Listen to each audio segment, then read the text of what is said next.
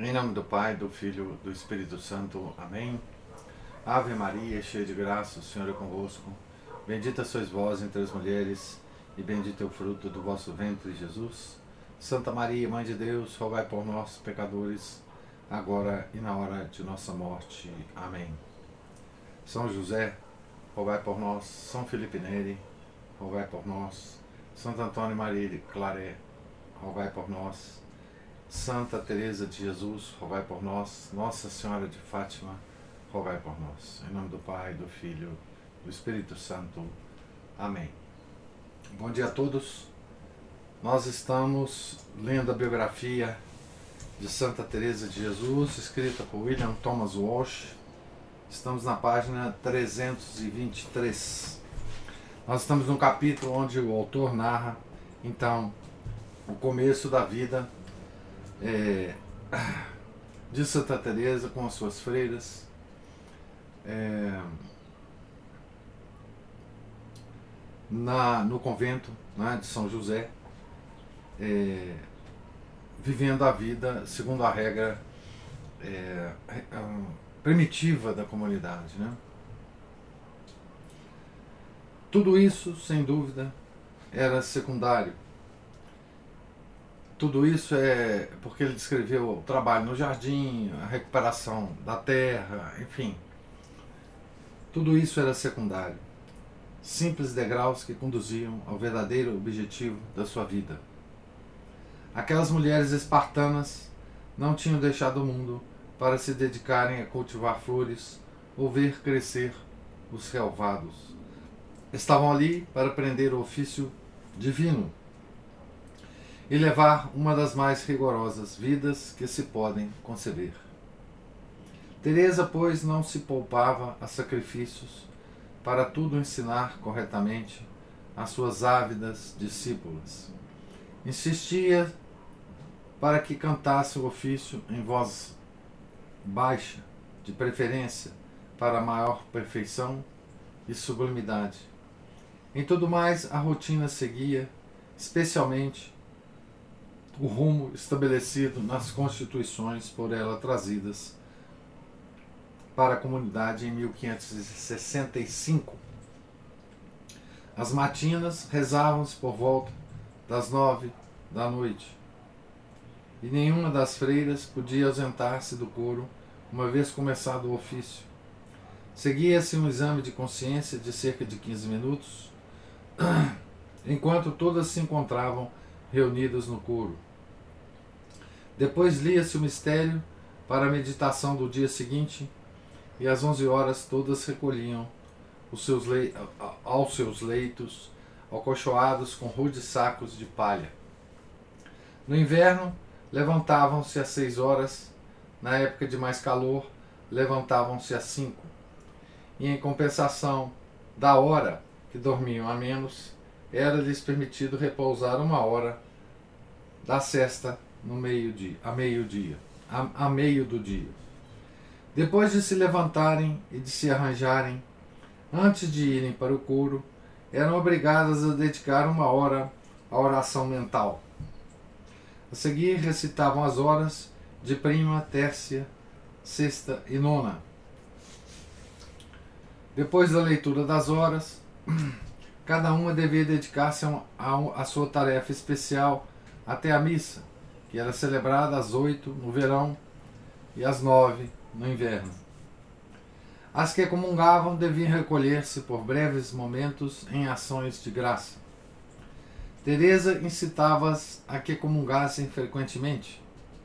No convento da Encarnação, reputado como um dos melhores, a comunhão era apenas obrigatória no primeiro domingo do Advento, no Natal, no primeiro domingo da Quaresma no Sábado Santo, no domingo de Páscoa, na quinta-feira da Ascensão, no Pentecostes, no dia do Corpo de Deus e de todos os santos, e nos, e nos aniversários dos dias da tomada de hábito e da profissão. Em São José, porém, as freiras deviam comungar todos os domingos e dias santos, todas as festas do Nosso Senhor e Nossa Senhora e nas de Santo Alberto e São José. Abre aspas, e nos demais que o confessor entenda por bem, segundo a devoção e o espírito das irmãs e com autorização da Madre Prioresa. Na prática, comungavam com, com muito maior frequência que este mínimo prescrito, e a Madre passou a comungar todos os dias. Considerava um dos grandes favores da sua vida ter se curado de um dos seus habituais vômitos diários, o da manhã, o que lhe permitia receber a comunhão. Como a maioria dos seus êxtases ocorriam após ter recebido o divino hóspede, tentava ensinar às suas filhas a melhor disposição para estar em condições de receber favores semelhantes. Por exemplo, acabando de receber o Senhor, ah, abre aspas, né? Aqui para Santa Teresa. Acabando de receber o Senhor, procurai cerrar os olhos do corpo e abrir os da alma e vê-lo no vosso coração. E eu vos digo e repito, e quisera tomar, to, tornar a repetir-vos muitas vezes.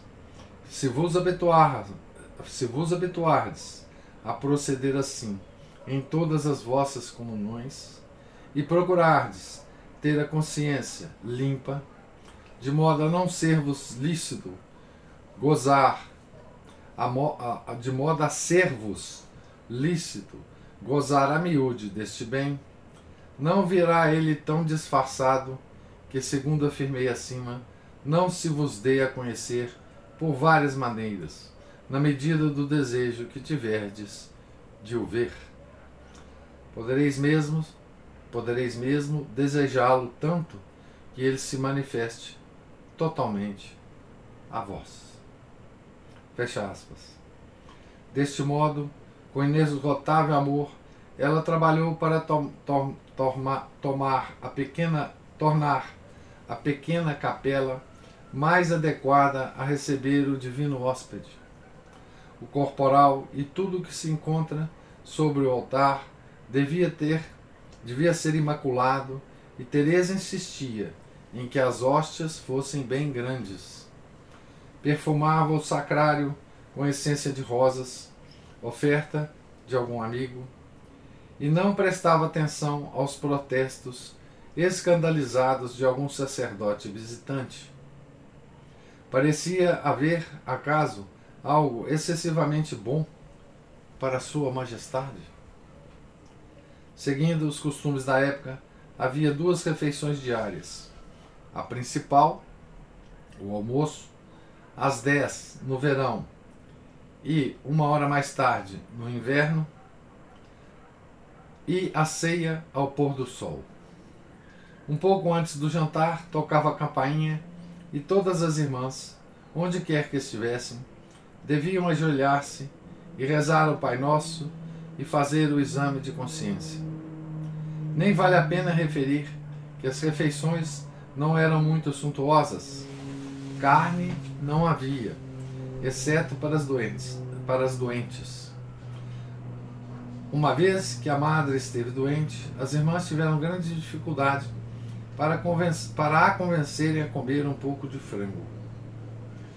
Duas refeições Durante as refeições não era permitido conversar. Se o senhor movia alguma freira a abster-se de alguma espécie de alimento, esta tinha que pedir autorização para dele se privar. De outro modo, deveria comer o que lhe punham à frente. Ninguém podia comer ou beber no intervalo das refeições sem o consentimento da prioresa. Finalmente, segundo o preceito de São Paulo, Teresa determinou nas suas constituições que, abre aspas, quem quer comer tem de trabalhar. Fecha aspas. Por outro lado, não deveria haver tarefa que não tivesse horário marcado, pois o contrário poderia prejudicar a vida de oração.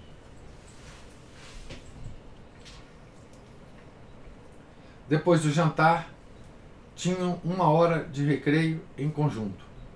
não eram permitidos jogos. Abre aspas, pois o Senhor dá a umas a graça de servirem de recreio às outras, e quando isso se tem por certo, todo o tempo está bem empregado. Deviam tratar de não se incomodarem mutuamente, e os seus ditos e conversas deviam ser discretos. Depois dessa hora em que estavam juntas, podiam, no verão, repousar durante uma hora, e quem não quisesse dormir devia guardar silêncio. Fecha aspas. Mesmo a conversar com os visitantes, deviam abster-se de falar de assuntos mundanos, a não ser para fazer bem àqueles com quem falavam.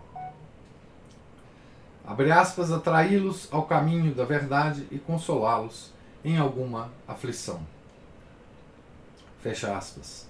A irmã porteira ou outra terceira pessoa presente a tais conversas devia velar para que não se quebrasse a regra e admoestar quem o esquecesse. A segunda falta, a infratora era fechada durante nove dias na prisão. E a terceira, flageladas no refeitório, flagelada no refeitório. Abre aspas, pois isso é da maior importância para a ordem. Fecha aspas. Às duas da tarde assistiam às vésperas, seguindo-se a leitura espiritual. O trabalho e a oração e o trabalho era suficientemente flexível para permitir à freira que praticasse a oração mental ou mesmo a contemplação, sempre que o Espírito Santo lhe inspirasse, ocupavam o resto da tarde. Às cinco horas no inverno e às seis no verão, rezavam o ofício de completas. Depois disso, a madre podia autorizar, a seu bel prazer, um período de conversa geral. Teresa ponha um especial cuidado, no entanto, em evitar as amizades particulares capazes de destruir a pureza e a ordem da comunidade. Nenhuma irmã poderá beijar outra ou tocá-la na face ou nas mãos ou ter qualquer amizade particular. Antes deverão amar-se todas umas às outras, como Cristo ordenou frequentes, frequentes vezes aos seus apóstolos.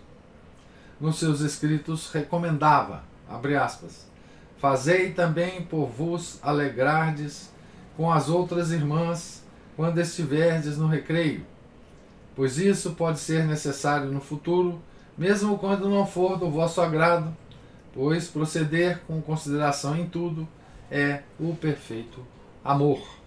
Fecha aspas. Todos os pormenores relativos ao vestir estavam evidentemente regulamentados. O hábito deve, devia ser preto e não castanho, como atualmente, de estamenta, estamenha grosseira, sem maior porção de pano que o necessário e sem qualquer espécie de adorno supérfluo. Os véus de couro eram do mesmo tecido, mas brancos. A touca, feita de linho de inferior qualidade, produto de refúgio, não devia ser pregueada, frisada ou dobrada. E mesmo de inverno, só as doentes podiam usar capa ou capuz. Os espelhos estavam rigorosamente proibidos. O cabelo devia ser cortado curto, aspas, para que não percam tempo a penteá-lo. Usavam sandálias de cânhamo e meias de estopa, e estas não por comunidade, mas por modéstia.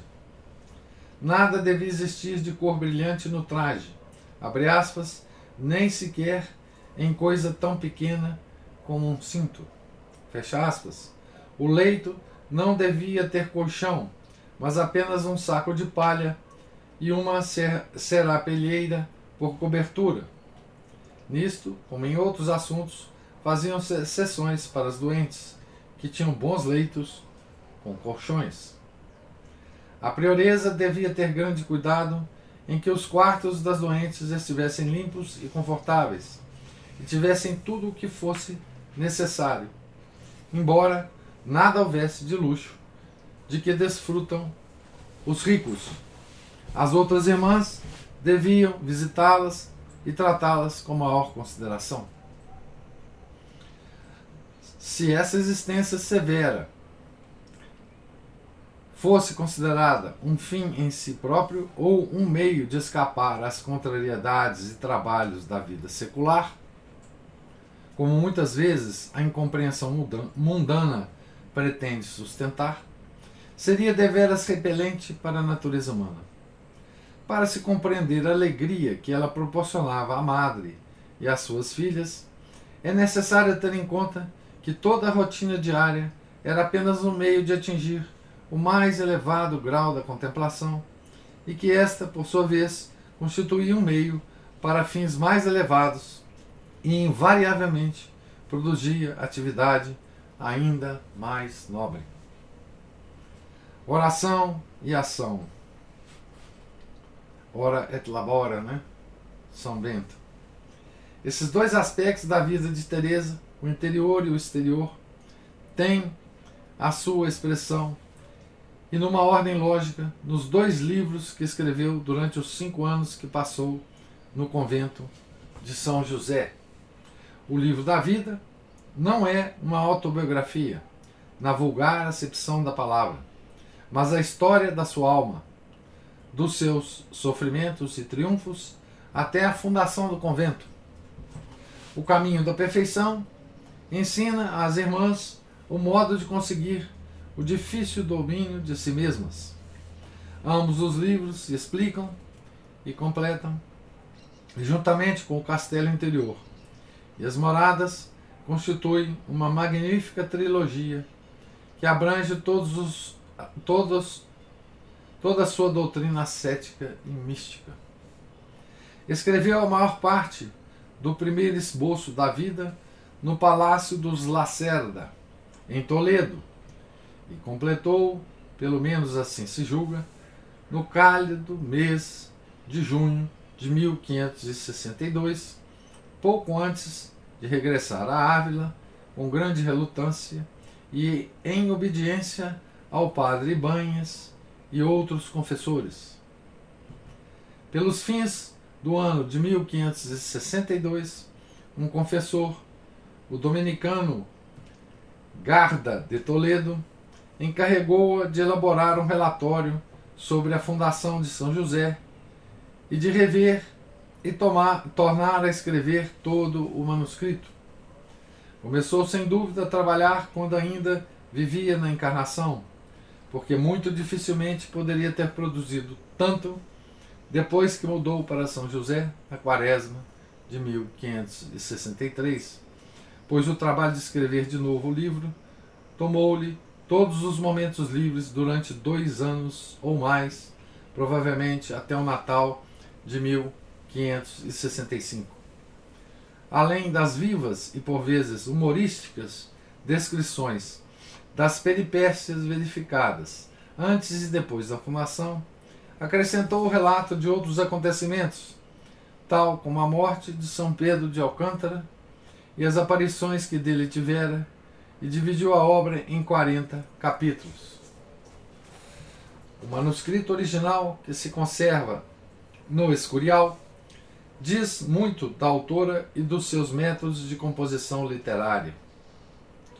Teresa escrevia com clareza e vigor, rapidamente, pouco corrigindo ou riscando, sublinhando aqui e ali uma palavra para lhe dar mais ênfase, sem nunca deixar, contudo, nenhum desses borrões dessas súbitas irregularidades, de traços que caracterizam a escrita de um neurótico. A sua caligrafia revela uma natureza forte, mas equilibrada. Em todo o manuscrito vêem-se apenas 14 correções, algumas feitas por ela, outras pelo padre Bains e as restantes por uma terceira pessoa. Folha após folha, o pergaminho amarelecido e gasto pelos anos está coberto da caligrafia dire... direita e firme, deve ser direta e firme, de alguém que sabia exatamente o que queria dizer e que tão e que tão impregnado estava do seu tema que não dispunha de tempo para arriscar a mais insignificante tentativa de beleza literária, evitando até preocupar-se com a pontuação, salvo uma linha vertical de vez em quando a dividir as frases. Havia almas a salvar e ela simplesmente escrevia o que tinha a dizer. Não obstante, o livro das mercês de Deus, como ele originalmente o intitulou, com todas as suas imperfeições de retórica, redundâncias, tautologias, pleonasmos, referências defeituosas, erros de concordâncias, frases colo coloquiais e descuidadas, e mesmo má gramática, ocupa o seu lugar entre os mais expressivos, formosos e extraordinários livros jamais produzidos pela mente humana. Abre aspas. O encanto do estilo de Teresa, escreve, escreve um dos seus biógrafos, é que ela não tinha estilo, escrevia como falava. Fecha aspas. Podia, sem dúvida, escrever uma frase com beleza quando se dava o trabalho de o fazer, mas não desdenhava usar algumas das poderosas expressões provincianas que, num idioma em plena evolução, depressa se tornaram obsoletas, ou pelo menos arcaicas. Afastava-se a cada passo do tema, mas essas digressões, como as dos grandes poetas, eram geralmente cativantes e de uma rara excelência. O admirável tratado da oração mental e da oração de quietação, contido na vida, porventura, a parte mais fascinante do livro, é uma digressão de vários capítulos. Além disso, Teresa possuía a outra qualidade que Aristóteles considerava uma evidente manifestação da existência do gênio. As suas imagens e metáforas, tiradas ao acaso da vida cotidiana, e não, não raras vezes familiares e corriqueiras, são verdadeiramente únicas, inevitáveis e atingem diretamente o objetivo. Não foi, porém, tarefa fácil escrever este, este livro. Imagine-se uma mulher de 50 anos sofrendo de dores, desmaios e esgotantes vômitos diários, vestida de um ato de grossa estamenha, sentada no chão da sua pequena cela, depois de as freiras terem recolhido a repousar, apoiando o pergaminho no peito ou na saliência da pedra junto da janela sem vidraças, enquanto o vento invernal agita o pedaço de tela que as substitui e o frio cruel dos invernos castelhanos a repassa até os, aos ossos. É necessário imaginá-la assim, totalmente esquecida de si própria, escrevendo sem cessar, a toda pressa, páginas e páginas, por vezes até as duas ou três da madrugada. Muitas pessoas meditando nisto, na cela nua e acanhada, que é hoje um oratório, e lembrando-se da alegria, do bom humor e do tom, por vezes sorridente, desse livro saído do coração, devem ter, porventura, começado a compreender de quanto é capaz o fogo da santidade. Estava entregue, a, é, estava ela entregue à primeira leitura completa do manuscrito, quando Frei Garcia de Toledo o mandou buscar, a fim de o mostrar ao beato Juan de Ávila, abre aspas, o apóstolo da Andaluzia, fecha aspas. Teresa, obediente, mandou, sem terminar a revisão, e acompanhando da seguinte nota escrita na última página. JHS. O Espírito Santo seja sempre com vossa mercê. Amém. Não seria mal encarecer a vossa mercê este serviço, para vos obrigar a ter muito cuidado de me encomendar a Nosso Senhor, pois, pelo que tenho sofrido, de me ver descrita, e de trazer à memória tantas misérias minhas, bem poderia, se bem que com verdade possa dizer que mais tenho sofrido ao escrever as mercês, que o Senhor me tem concedido, que as ofensas que fiz à Sua Majestade. Fiz o que Vossa Mercê me mandou, em tudo confessar, na condição de que Vossa Mercê cumpra o que prometeu, riscando o que mal lhe parecer. Não tinha acabado de o ler depois de escrito, e eis que Vossa Mercê manda buscá-lo.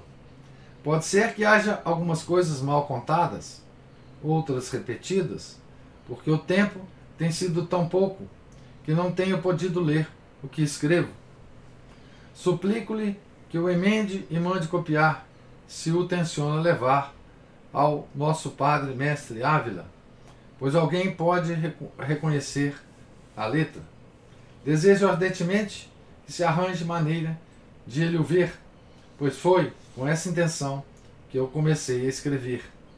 Porque, se a ele lhe parecer que estou no bom caminho, ficarei muito consolada, pois nada terei negligenciado do que me cumpria fazer. Em tudo proceda a vossa mercê, como lhe aprover e melhor entender, para bem daquela que lhe confia a sua alma. A de vossa mercê encomendarei eu ao Senhor de toda a minha vida. Por isso, desse pressa em servir a Sua Majestade, fazendo-me esse favor. Verá, pelo que aqui vai descrito, que é bom darmos-nos inteiramente, como Vossa Mercê começou a fazer, aquele que a si mesmo se nos dá sem reservas. Seja ele bendito para sempre, espero que pela sua misericórdia nos havemos de encontrar onde mais claramente Vossa Mercê e eu possamos, possamos contemplar as grandes coisas que Ele fez por nós, para que eternamente o louvemos. Amém. Acabou-se este livro em julho do ano de 1500. Ah, 1500 e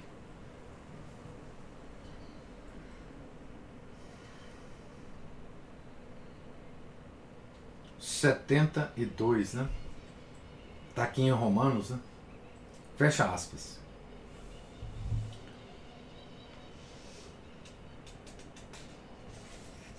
Eu vou parar aqui, então, com essa, com essa carta que Teresa escreve ao Frei Garcia é, mandando o manuscrito sem o ter relido e corrigido. Né? É, e aqui a gente, principalmente nessa leitura, né, vemos a descrição da vida cotidiana é, de Santa Teresa com suas freiras, né, neste convento. Né? Então, quando sempre quando eu leio algo é, parecido com essas descrições, quer dizer, como é a vida desses, dessas ordens né, nos seus respectivos mosteiros, é, eu não, nunca tive né, a experiência é, de ir a um mosteiro e passar alguns dias no mosteiro né, é, com os monges, isso não era não era incomum né, há, há muito tempo atrás, né, quando os mosteiros eram mais menos raros, né, e as pessoas podiam é, passar alguma temporada, né, ou algum algum ciclo de meditação nos mosteiros, e aí você vive um pouco a vida do mosteiro é, por alguns dias, né? Você pode observar os monges, você pode conversar com eles a respeito da, da regra, a, a respeito da, da sua, do seu cotidiano, né? É, então eu só tenho a experiência de ler né, esse, esse tipo de leitura que nós acabamos de fazer. É, de qualquer forma,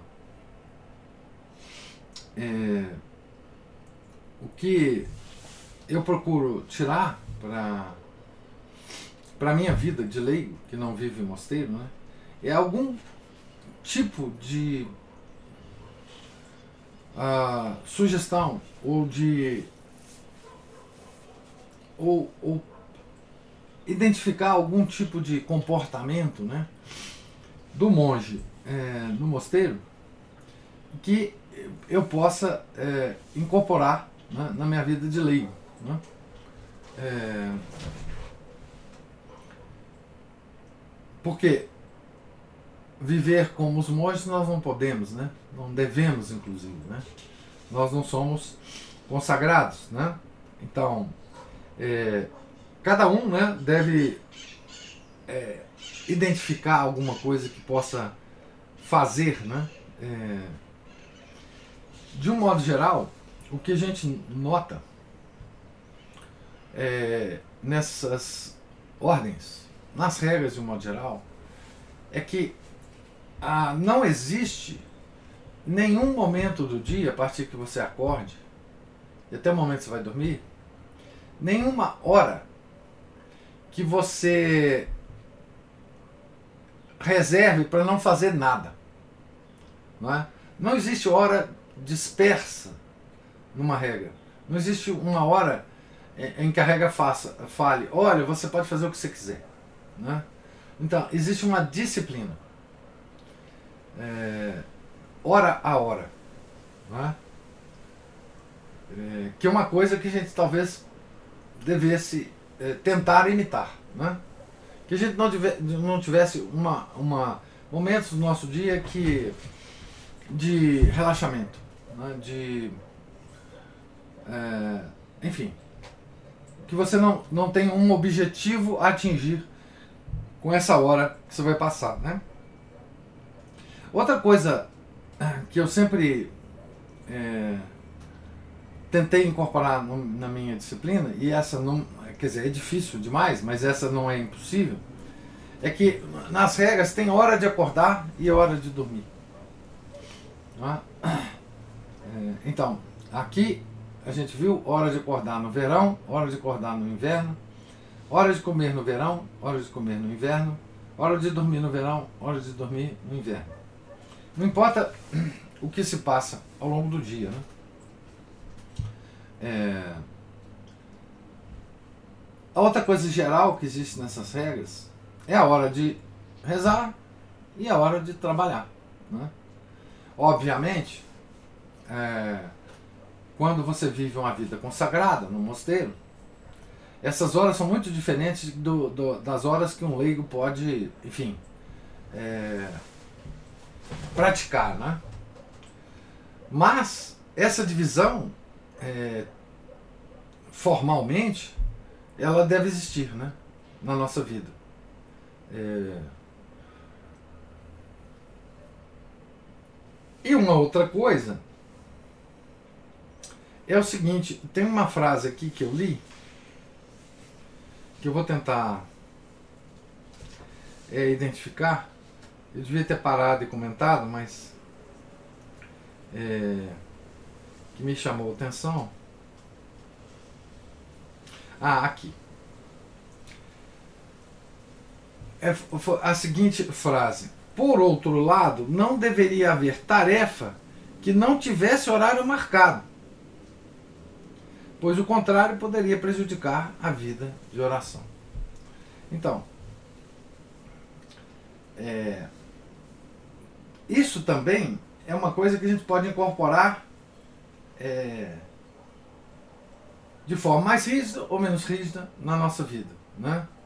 Quer dizer, planejar o dia em termos de tarefas, que elas sejam de hora marcada, que elas tenham uma hora de começar e terminar, e que isso faça parte da organização do nosso dia. Dito isso, todas essas observações que eu fiz e tudo isso que eu falei, que eu tento incorporar no meu dia a dia, eu consigo isso muito mal e porcamente, obviamente. Mas são coisas que, em qualquer regra, indistintamente da regra, a não ser a regra mais é, dos, dos caputinhos, de, de, enfim, é,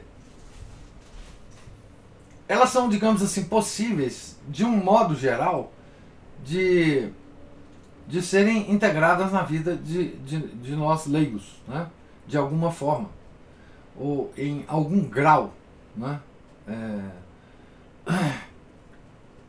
E toda vez que eu leio uma obra, por exemplo, que é escrita para religiosos, ou conselhos para religiosos, Santo Afonso tem muito disso, né? vários santos têm, têm obras que são, a própria Santa Teresa tem, né? que são dedicadas para os religiosos. Eu tento receber essas é, sugestões, esse aconselhamento como leigo, da mesma forma, quer dizer, fazendo as devidas adaptações e tentando é, adaptar o conselho que o santo está dando para os seus monges ou para os religiosos da sua ordem ou não, da forma devida à minha vida. Né? É claro que é, é um fracasso, fracassos em cima de fracassos na hora que a gente vai tentar fazer isso, né? É, é, até nas mínimas coisas, quer dizer, horário de levantar e horário de dormir, horário de marcar, é, marcar as coisas que a gente vai fazer no dia é, com horários rígidos, é, de início e término, enfim, é uma luta permanente né, na, na, vida de leigo que a gente tem, né? Mas eu acho que essa é uma, quer dizer, essa é uma prática que eu tenho quando eu leio isso aqui, não é? é para ter algum tipo de. Quer dizer, para ter para uma leitura dessa ter algum tipo de efeito né, na, na vida particular de, de cada um de nós. Né? Tá certo? Mas agora eu quero ouvir os comentários de vocês, se existirem, sobre a leitura de hoje. Estamos parando na página 332, tá certo? Só para marcar aqui. Professor. Sim. É, eu já tive essa experiência de ficar em um mosteiro quando eu era pequena, porque eu tinha uma tia que era religiosa. E ela era madre, na época falava madre superiora, né? Ela era madre superiora é, naquele mosteiro de da é o cenáculo, né? É uma ordem religiosa de.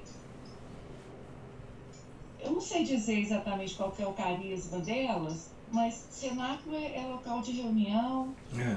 e de, digamos, é, eu não posso falar discussão porque a ordem foi, foi fundada na França, num local chamado Louvesque, lá Louvesque, uma coisa assim, e eu lembro assim de ler rapidamente, passou por algumas dificuldades, quem quis fundar e tal, mas é, a palavra cenáculo remete à reunião, né?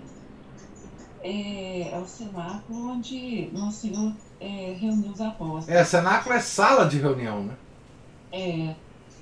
E lá tem uma área imensa para receber hóspedes e eu e minha irmã acho que passamos ali bem que um, um mês.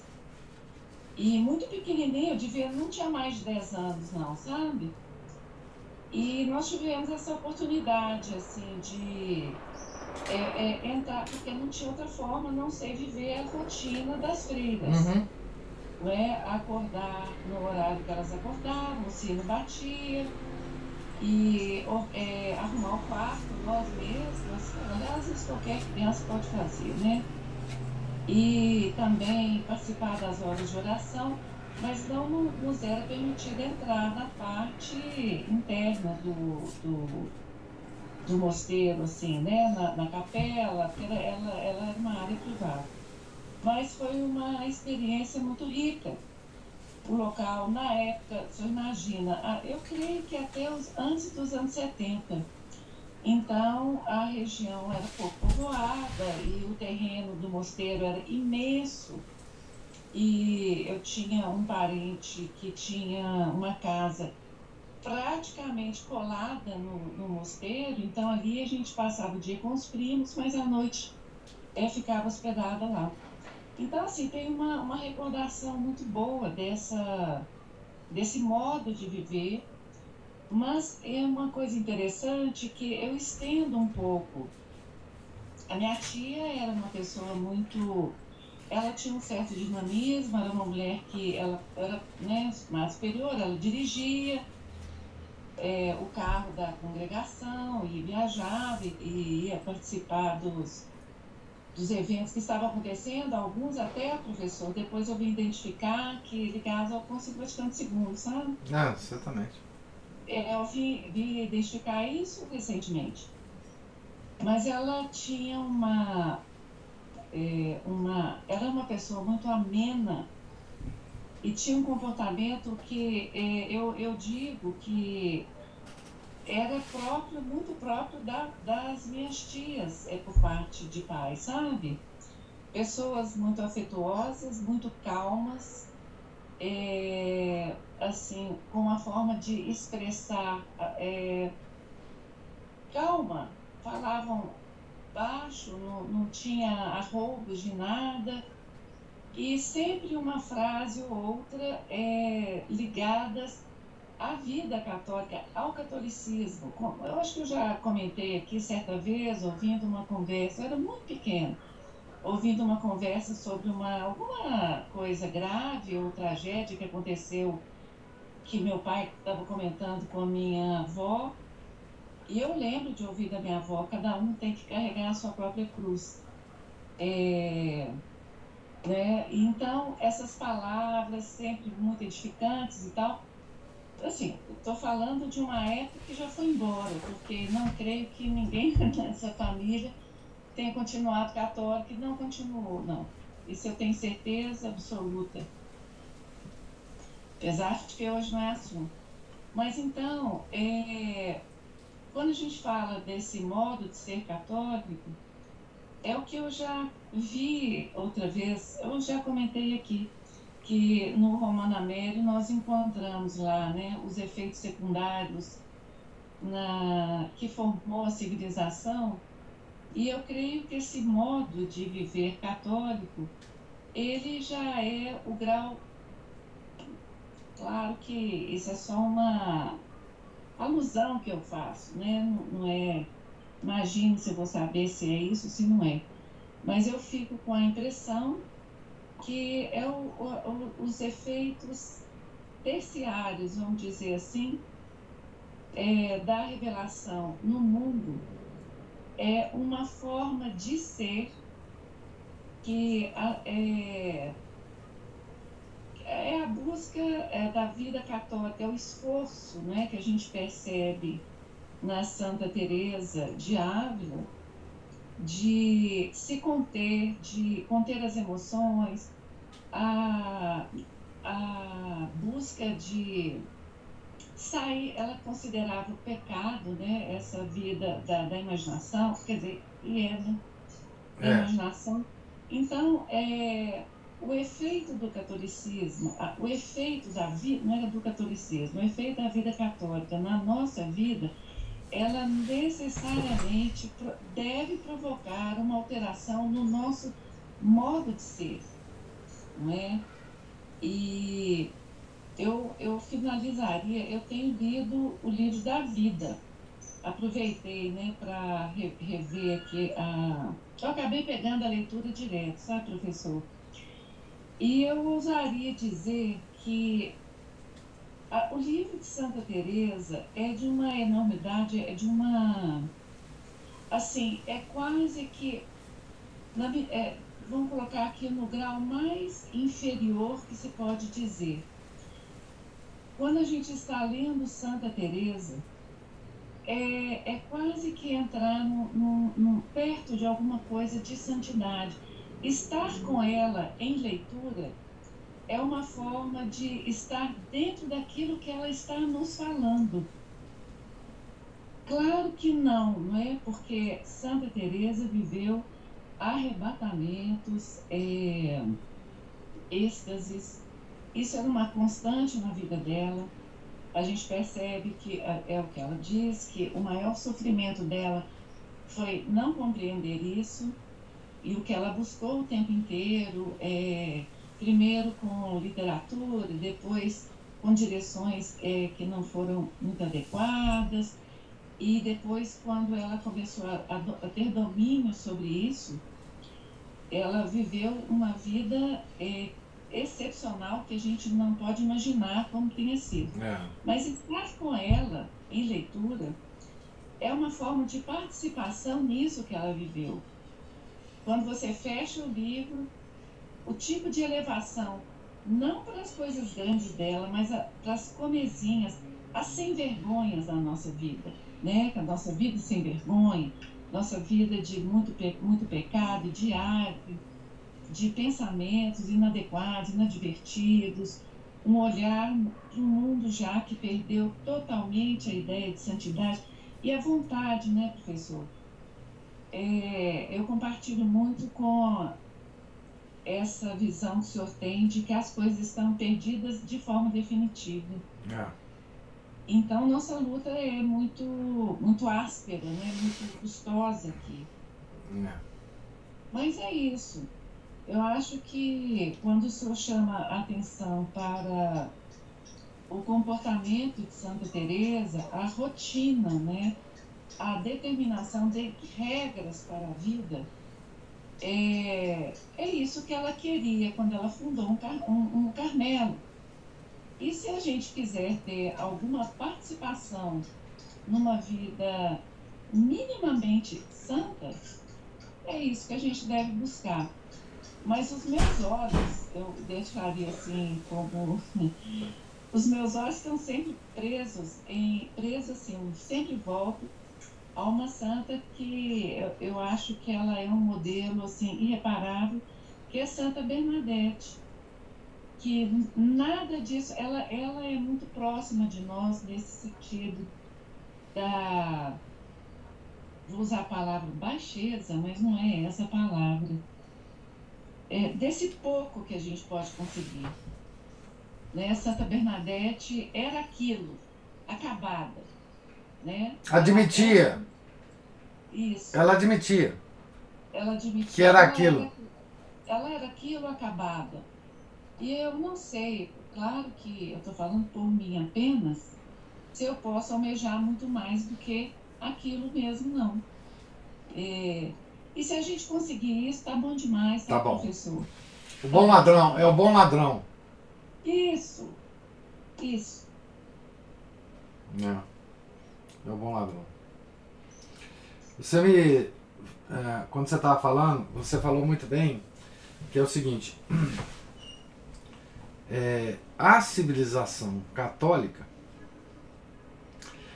é, ela é caracterizada por, essa, por esse espalhamento da doutrina da igreja na forma de hábitos e comportamentos das pessoas. Você falou, né, das suas tias, né?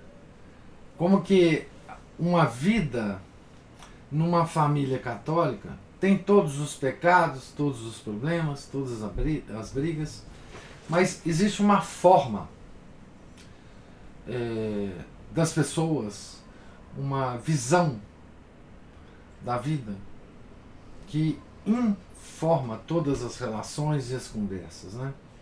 A civilização católica, no seu, no seu ápice, ela informava, dava forma à vida até dos não católicos nessa sociedade, até dos ateus. Quando a civilização católica se tornou é, é, geral na, no, no Ocidente, tudo, tudo era católico, mesmo que, não, que a pessoa que praticasse não fosse católica. Né? Toda a convivência social era católica, todas as instituições, as, as corporações intermediárias eram católicas, toda a municipalidade agia catolicamente, todos os principados agiam catolicamente. Né? Então ela informava a vida. Né? Então, essa experiência nós não tivemos, né? nós só podemos ler. Né? Nós não sabemos o que a, essa experiência da sua família, né? É, é, era a experiência dos antigos, né? É, se a gente lê a literatura antiga, né? É, dos, Machado de Assis, você vê a toda a sociedade ela, ela, ela tinha um, um, um ritmo católico, né?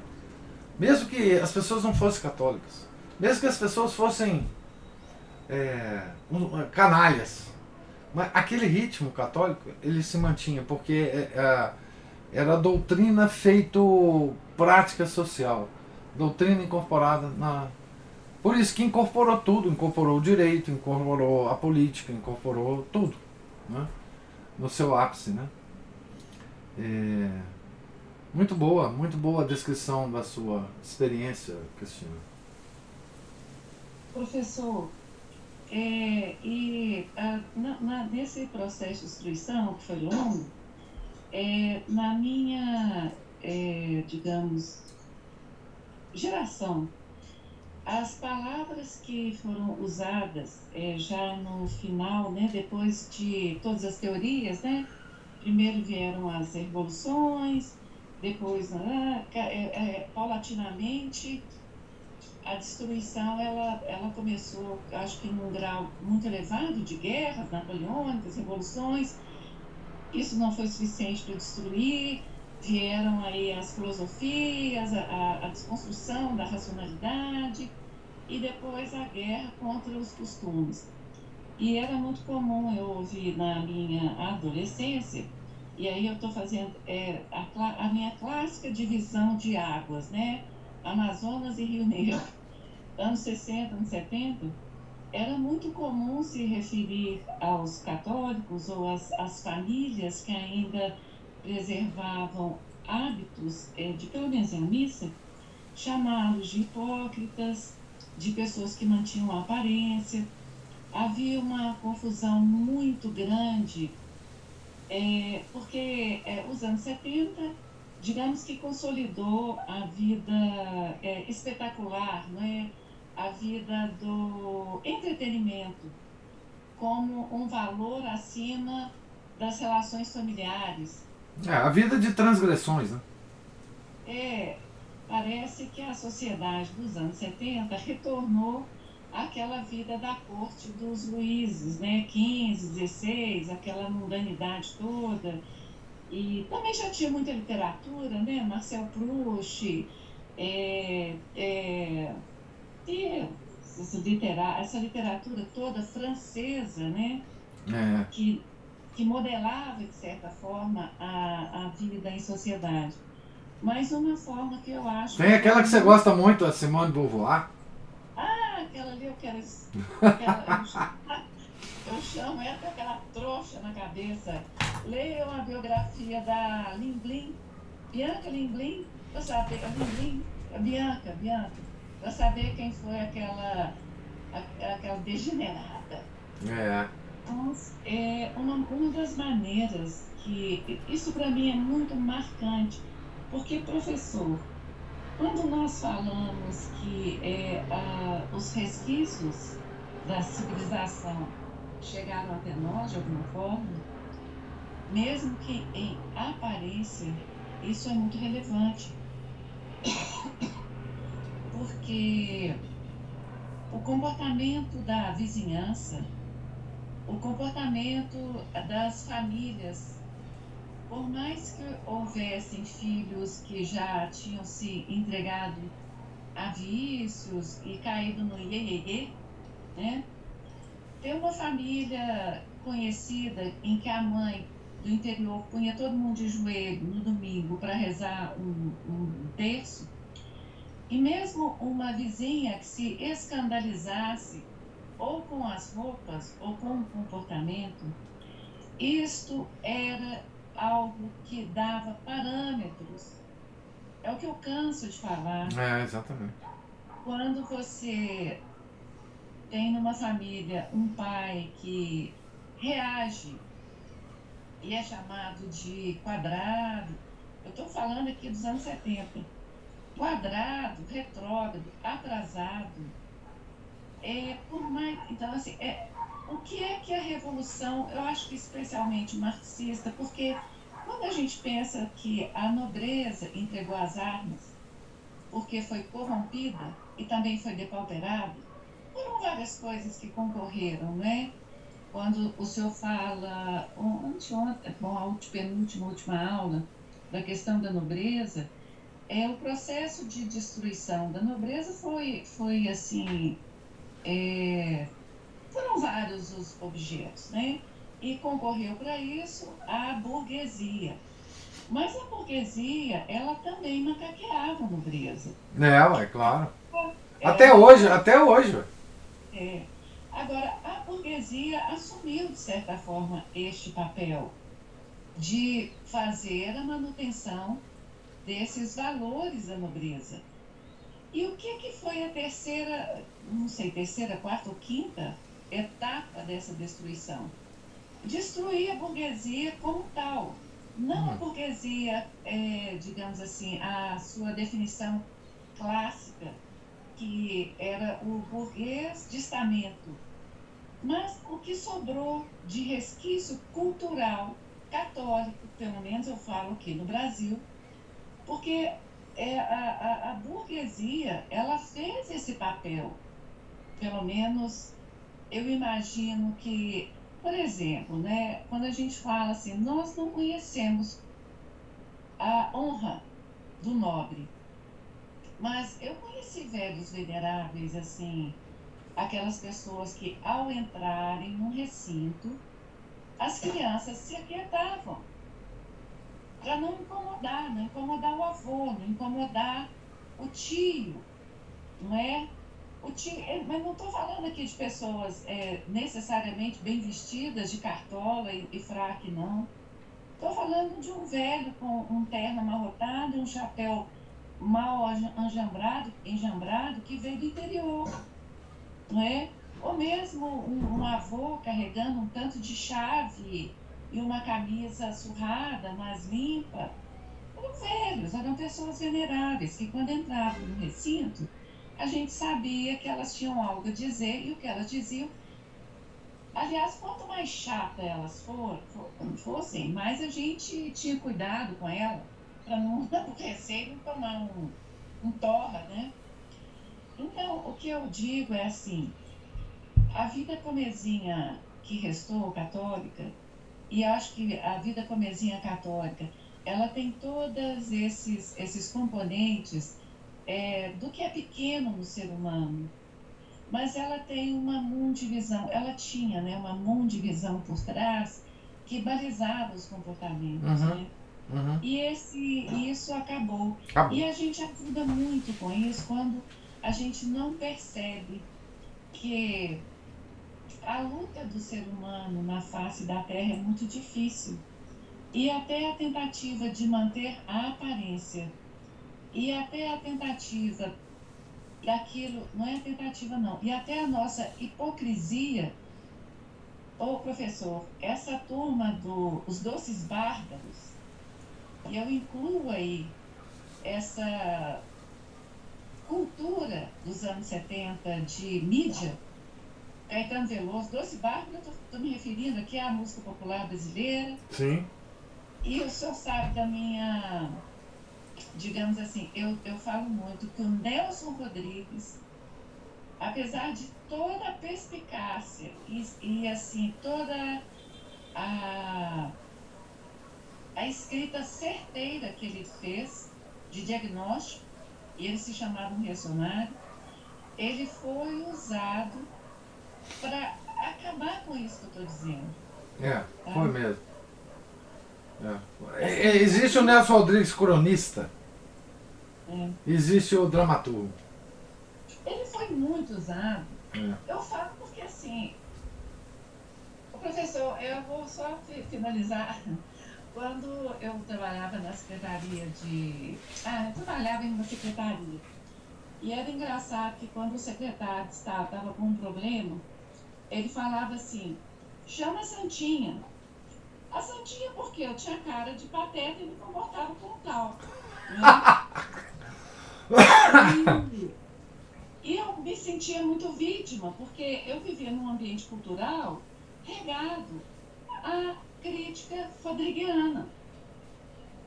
E o uhum. mínimo que me chamavam era assim, tá aqui de presépio, nessa turma, porque eu, eu não era idiota, né? Não caía nessa, nesse discurso patético e tudo mais. Né? E perguntava, mas e esse aqui, não sei o quê. Então, é isso que eu, eu estou dizendo em soma é o seguinte, que... Você sofreu bullying.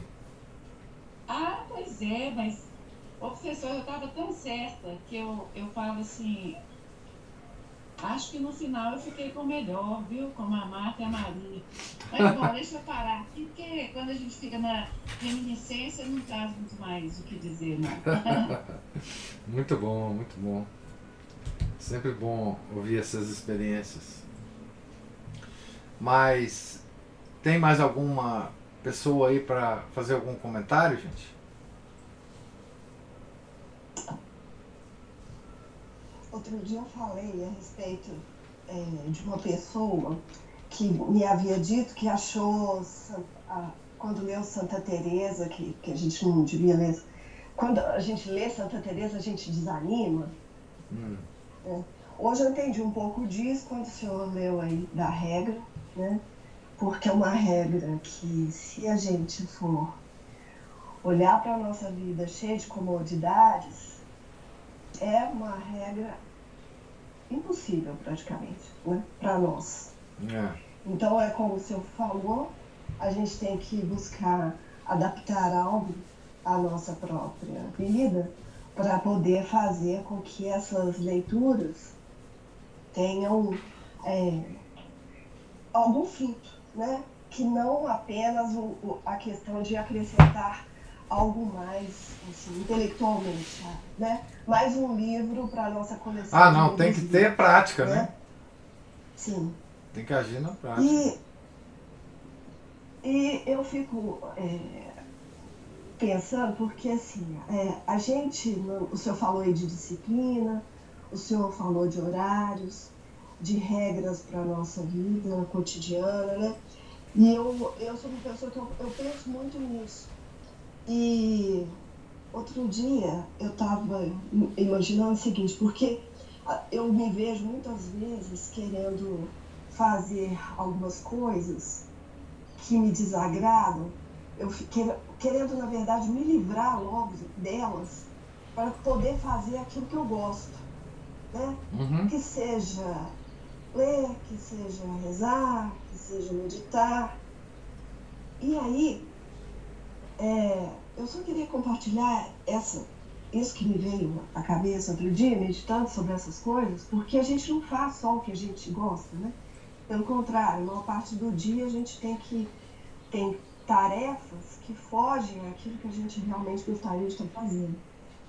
Então, eu fiquei pensando, e isso fez uma diferença para mim, por isso que eu gostaria de compartilhar aqui, porque talvez seja aproveitável para alguma outra pessoa que é o seguinte: quando eu estiver diante de uma tarefa que eu não gosto, que eu não gosto de fazer, é, eu fiquei pensando que se Deus é, permitir que a minha alma se salve, que essa, essa obra, essa obrigação que eu estou fazendo e que eu não gosto, seja para diminuir algo no meu tempo de purgatório. Uhum a partir do momento que eu comecei a enfrentar as coisas que eu não gosto de fazer, as tarefas que são obrigatórias e que eu não gosto, com esse olhar, elas se tornaram mais é, é, suaves, como diz o Márcio, que me soprou, mais apetecíveis, sabe? Uhum. Porque a gente tem, na verdade, que buscar mesmo. Santa Teresa era uma santa, nenhum de nós está aqui querendo se comparar a ela. Mas é, as nossas reflexões, elas têm que nos levar, eu creio, para esse tipo de lugar que faz com que algo concreto na nossa vida é, se desenrole mesmo. Porque é, a nossa tendência é de uma. Porque se a gente lesse esse, essa regra aqui de Santa Teresa, nós estamos no meio do livro, né? É. Que é mais que virar. Então, assim, se a gente vê essa mulher acossada por tantos problemas de saúde, né? E desempenhando essas, essas coisas tão difíceis, essa, nessa falta de conforto tão grande, mas com alegria, né? Ela se mantinha alegre e bem-humorada, né? Então a gente tem que procurar na nossa vida meios para fazer da nossa, na nossa vida coisas que, que sejam assim. Né? Porque a nossa tendência é, ao nos compararmos com esse tipo de, de, de regra, nós. Porque a gente não tem paciência, né, Não, e outra coisa, nós... É, é, é, nós temos que fazer o que nos é possível. Por exemplo, no cotidiano de Santa Teresa, tem alguma coisa que a gente pode fazer igual a ela? Eu acho que tem. O êxtase? Não, não é o êxtase. Não. Então esquece Mas... o êxtase. Sim. É procurar ter uma, uma, uma, disciplina dentro de cada particularidade de, né, nossa é. e, e procurar meios mesmo da gente é, enfrentar as nossas, as nossas dificuldades diárias. É, exatamente, ter paciência, a gente, né? A gente é muito impaciente. Paciência. Exatamente. Então vê que, às vezes, uma pessoa, é aquela mesma coisa de a pessoa começa a fazer uma dieta, vamos dizer aqui, um exemplo bobo, mas assim, a pessoa começa a fazer uma dieta. Se ela come um bombom, ela, poxa, já estraguei toda a dieta. Já que eu comi um bombom, eu como a caixa inteira. É, agora eu vou parar a dieta e tal, ah, acabou. É. é. já que eu fiz uma coisa errada, eu vou meter o pé no balde, eu faço mais um monte. É. Entendeu? Depois eu vou lá e me confesso. É. Coisas desse tipo que a gente, é. que a gente fica, né? Que a gente faz. Então, mas é isso que eu queria, que eu é. queria falar. A gente tem que ter muito cuidado com, essa, com essa nossa, esse nosso imediatismo. Né? O que a gente, essa. E, e, e é uma coisa que eu sempre procuro ter em mente, eu já falei aqui uma vez, é procurar não me é, escandalizar com os meus, com as minhas falhas. Porque a gente fica assim, nossa, mas eu, aquela pessoa que estou aqui há anos ouvindo as aulas do professor, mas... lendo esses livros, frequentando a missa tridentina, fazendo isso, aí você fala assim, é, é. Mas isso, isso é um ataque do orgulho. Você aí, ó, pequenininho. É, esse é ataque do orgulho. Que a gente se acha muito grande para cair. Muito, isso. É? Isso. Então, assim, é procurar não se escandalizar. Errei, errei. Errei, sabe o que você é? Porque você é essa pessoa pequena mesmo. Não. Entende? É que daqui até o final dessa vida é esforço, é labuta mesmo. A queda, é a, a, queda é a coisa mais permanente na nossa vida. Isso. E o levantar tem que ser também. Isso. E eu não, não me escandalizar do tipo ficar, ah, olha o que eu fiz, olha, e, e, e, e, olha assim, assim eu não vou conseguir, assim não vai. Não, gente. É, é... é vitimismo também, ah, eu sou miserável, não sei o quê, não, não vou conseguir. Isso aí, então, eu tenho pavor. É vitimismo. Eu tenho pavor, essa falsa modéstia. É. Aí eu tenho uma preguiça danada. É, isso é vitimismo. Ela é. me meleca do dentro. É, né? Que a gente é. tem que lutar para se livrar. É, né? é verdade, é verdade. É. Agora, é, quanto a esse negócio de ler Santa Teresa e ficar preocupada com as grandes penitências dela e tal, que é muito difícil de ler e tal, é também isso. Quer dizer, se você ler Santa Teresa e se achar é, tão apto a, a, a imitá-la em toda a sua vida espiritual, é porque você não sabe quem é você. Então, quando a gente lê Santa Teresa, a gente procura tirar de Santa Teresa o que está ao nosso alcance tirar de Santa Teresa, né? É, é assim com todos os santos, né? Então, é a gente ver a nossa realidade, a gente olhar para a nossa realidade, olhar para a realidade do santo que nós estamos é, é, analisando e tirar dele o que, o que nós podemos, o que, nos, nos, que nós, nós somos capazes. Né? É assim com Santa Teresa, com São João da Cruz, com São Paulo da Cruz, com. É, enfim, não é? Não, não, esses santos. Agora, é, é, como a Cristina fala, né? Ela, ela gosta da Santa Bernadette. Talvez de Santa Bernadette nós podemos tirar tudo. Né? Tudo. O professor, hum. É, no livro da vida, isso que a Ana Paula disse, que você, no caso dela, ela falando que ela é, parou, ficou um tempo, perdeu a vida de oração e que tem muito a ver com o que a Ana Paula está dizendo, é uma queda que você leva. Ela fala que isso é o demônio mesmo. Quando você tem medo de recomeçar, isso é inspiração do próprio demônio.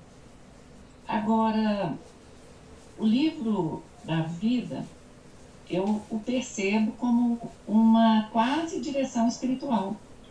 Você não lê pensando em imitar as regras, mas é o que eu disse, numa escala diminuta, nós vivemos aquilo que Santa Teresa vive, só que de uma forma muito comezinha.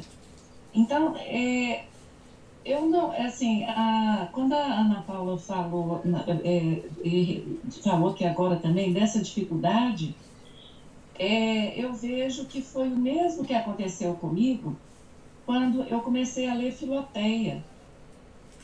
E a diferença que eu percebo agora em relação a Santa Teresa, como o senhor disse, todos os santos nos passam praticamente as mesmas coisas, é realmente o estado de espírito da, da pessoa que lê. É, porque não é uma tentativa. Veja, é, é muito interessante isso, é, regras para a vida, não é?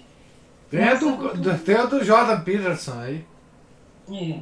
Nossa cultura é a cultura do sem lenço e nem documento. Você é. não se contém para nada. Você é, a cultura atual nos impõe necessidades, né? A mais elementar de todas que a gente vê é beber água o dia inteiro, como se fosse nenhum animal na, como diz um, um nutrista aí que eu conheço, que ele fala o seguinte, olha na natureza, tem algum bicho na natureza que fica bebericando água o dia inteiro? Nenhum, só você, animal. então a cultura nos impõe necessidades é, mínimas, requintadas, né? É. Ao mesmo tempo nos impõe sermos pessoas sem lenço e sem documento, não é? Fazendo tudo a bel prazer, sem regra nem nada. Então, assim, ter alguma regra na vida, é, isso é fundamental para uma vida católica.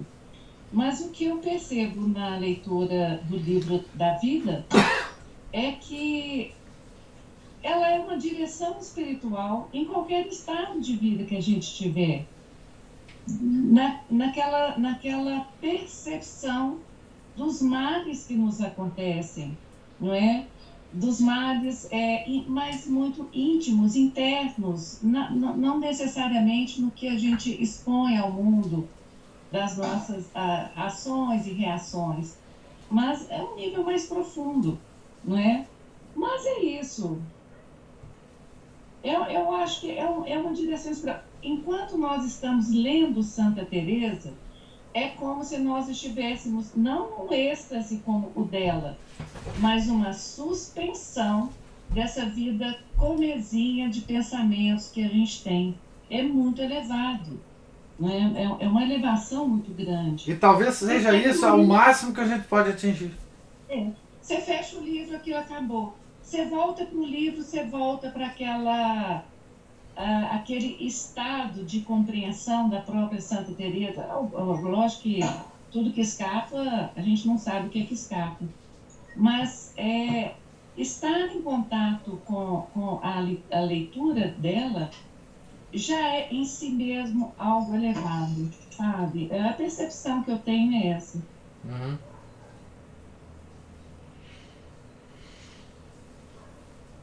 É, Santa Teresa. Oi, professor. Diga, Márcio.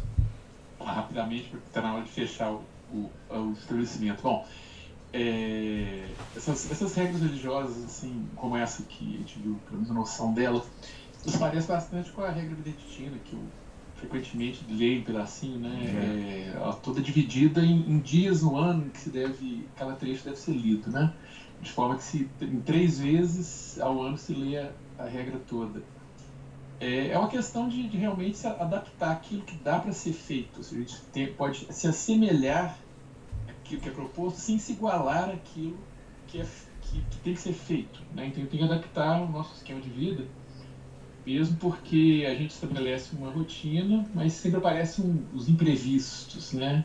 E aqui no Brasil é mais difícil ainda porque as pessoas não têm qualquer respeito para uma disciplina elas já perderam essa noção de rotina, de, ah. de hora para as coisas, hora de refeições, hora de dormir, hora de acordar. É, quando você então, depende das pessoas, aí você pode desistir. Aí piorou. Aí é. piorou, que elas bagunçam, e parece ah. que quando elas mais percebem isso, mais elas bagunçam é, a aí, sua vida. É, não tem jeito. Né? É, então elas acusam a gente de sistemático, de chato, de rabugento, disso, daquilo mas na verdade são elas que são as, as, as desordenadas, as, as bagunçadas. Hum. Vai ver a vida dessas pessoas, os filhos delas. É tudo uma zorra completa. É. Né? E muitos deles, né? Ainda vão na missa tradicional. Né? Ah, não, é. Isso aí é bom mesmo. É uma tristeza um negócio desse. É, a congregação que a, que a Cristina falou, salvo grande engano meu, é a congregação Nossa Senhora do Senac, que fica localizada ali numa casa de retiros na Venda Nova, que tinha realmente um terreno imenso, eles até venderam a parte lá, que não um monte de edifício lá gigantesco. É, eu já fui muito ali em retiros, né, anos, dados geralmente os padres jesuítas. É, foram retiros muito bons, assim, apesar de o pessoal encher padres jesuítas, isso, aquilo, aquilo outro, mas é, eu só tive um retiro lá que foi ruim, que esse eu, fiquei decepcionado. Isso foi uma, dado por uma própria filha do Senac, mas de São Paulo. Essa é TL, assim, né, até na mitocôndria. Mas é, eles tinham, inclusive, uma espécie de, de ordem terceira lá, eu tentei participar e tal, mas era o único bendito é o fruto entre as mulheres lá, acabei desistindo, porque o negócio estava só aquelas coisas muito. É, meio, meio tendentes para o modernismo e tal. Eu ainda lembro que um dia eu cheguei lá no, na Semana da Mulher, né, primeira semana de março, Cheguei lá para sentar no meu can no canto lá, de repente eu vi todas as mulheres sentadas de um lado e eu isolado no outro, e elas acusando os homens disso e aquilo, outro assim, peraí, mas eu fiz isso? Por que vocês estão assim fazendo isso comigo? Fui, chutei o balde e fui embora. Assim, aqui é, vai, vai cobrar a dívida histórica de quem fez, porque estão exigindo de alguém que nunca fez nada é, é uma, uma reparação né, a uma pessoa que nunca sofreu nada, principalmente da minha parte. Dívida histórica tem que mas... cobrar em centro espírita. Pois é, vai, vai cobrar, vai, volta lá, pega a máquina do tempo, volta, é. né? Pois é, vai, vai lá também, cobra deles, né? É algo que, que elas nem sofreram, inclusive, né? Pois é, é mas é, eu, lá no Senac é muito bom, o espaço é muito legal, fiz bons retiros lá, é, os padres que foram, foram bons, mesmo os que eu fiz nas Filhas de Jesus lá na, na Vila Paris também, muito bom também, dá para aproveitar muita coisa. É claro que às vezes sempre escapa alguma coisinha né, meio modernista aqui, outra ali, mas assim, o, o se focar no que a gente tem que meditar e seguindo aquela metodologia de Santo Inácio, os resultados sempre são muito bons. É, essa, essa congregação foi fundada por Santa, outra Santa Teresa, Santa Teresa Kuder, que inclusive foi caluniada e deposta como é, a superiora, né? E quase que foi expulsa da congregação pelas próprias é, freiras dela, né? Então ela foi perseguida também. Né? Ela tinha aquele lema de, de se entregar a Deus sem reservas, né? E procurar através desses retiros que elas, que elas inicialmente davam esses retiros no, no santuário de São diz lá São Regis, não sei se é exatamente seria exatamente esse nome em francês e os, os padres jesuítas, assim, para os peregrinos, né, principalmente para as mulheres que passavam lá, eles se hospedavam lá e passavam uns três dias, mais ou menos, em, retiro. E os padres jesuítas é, foram orientando essas freiras e eles mesmos foram dar esses retiros para os leigos que, que, que, passavam lá, nem que seja um breve tempo, uma espécie de retiro ano condensado nesse, nesse outro período de tempo. É muito, é um serviço muito bom, mas infelizmente, aliás, foi dessas freiras que eu fiz a tradução, inclusive, lá em Ouro Preto, fui com elas lá. É, mas infelizmente a tal de umas comissões do Vaticano, principalmente a tal de Justiça e Paz, então, então estavam na época, já no início do, do século lá, 2000 e pouquinho, já distorcendo o carisma da, dessa comunidade e a gente sabe que, que perdendo o carisma da comunidade, da congregação, da ordem, que for, é o primeiro passo para a destruição dela, né? Então, é. assim, eu eu temo muito pelo pelo fim dessas migrações. Mas a questão do, do da, das regras de santificação, um dos meus classificados é, tem de Santa, eu passei por cima uma de Santo Afonso, as máximas, mas é. as regras para a santificação dos leigos é muito interessante também que ele é, Santo Antônio Claret também o, segue mais ou menos a mesma linha Hoje é dia e, da festa dele. Ótimo, que lembrança boa, né? É verdade. E, e ele segue essa, essa linha também é, muito de tanto de, de naciana jesuíta, porque ele foi também educado pelos jesuítas, e também assim coisas que são idênticas ao, ao Santo Afonso também, as, as sugestões de, de, de, de disciplina para oração, como lidar com as tentações, a santificação do trabalho, do dia a dia, a aceitação das, das dificuldades, né? É, é, diárias. Então é uma forma também, de certa forma, guiar a gente. A gente tem que adaptar, tirar aquilo que não dá para ser feito, usar, né, como por exemplo, as regras dos, dos jejuns, ou das, até das refeições. Há exceções para os jejuns, ou eles podem ser feitos em outros dias, outros momentos, ou, ou de forma mais atenuada do que os monges, né? E é, é agora é chovendo molhado, mas é essencialmente é isso, né? É, não, essa.